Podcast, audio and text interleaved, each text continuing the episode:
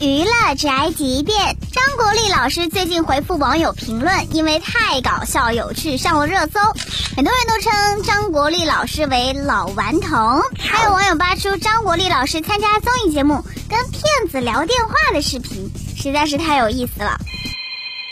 哎，电话响了，喂，喂，你好，是童欣欣，童先生吗？谁？童欣欣，小莫，童欣欣，偷闲闲，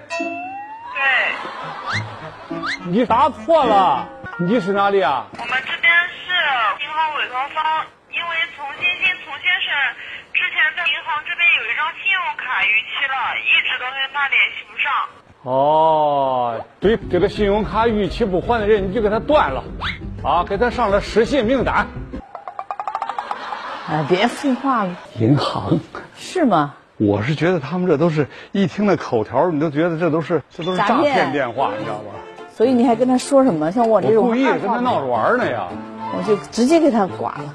不，俺就跟他闹着玩儿。看来张国立老师呢是不会上骗子的当了。这种诈骗电话真的是蛮多的，大家也要千万注意，不要上当受骗哦。这就是本台前饭桶发来报道，以上言论不代表本台立场。